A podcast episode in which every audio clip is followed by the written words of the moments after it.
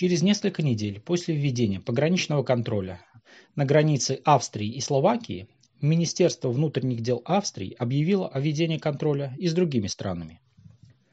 Как объявил МИД Австрии, в целях обеспечения общественного порядка и безопасности внутренние границы со Словенией и Венгрией в период с 12 ноября 2022 года по 11 мая 2023 года можно будет пересекать только наземным транспортом через пункты пропуска. Пограничный контроль на славянской и венгерской границе был введен сразу на 6 месяцев. Напомним, что в конце сентября Австрия ввела пограничный контроль со Словакией первоначально на 10 дней, впоследствии продлила его до 12 декабря. Контроль на границе Чехии со Словакией был введен 27 сентября. И, как заявил министр внутренних дел Чехии, с этого дня по 3 октября было выявлено более тысячи инцидентов нелегального пересечения границы, во въезде отказано более 400 мигрантам.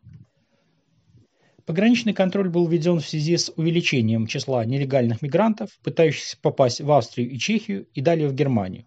Сотрудники, работающие на границе, также выявляли случаи контрабанды, и в некоторых ситуациях приходилось применять меры принуждения для задержания нарушителей закона.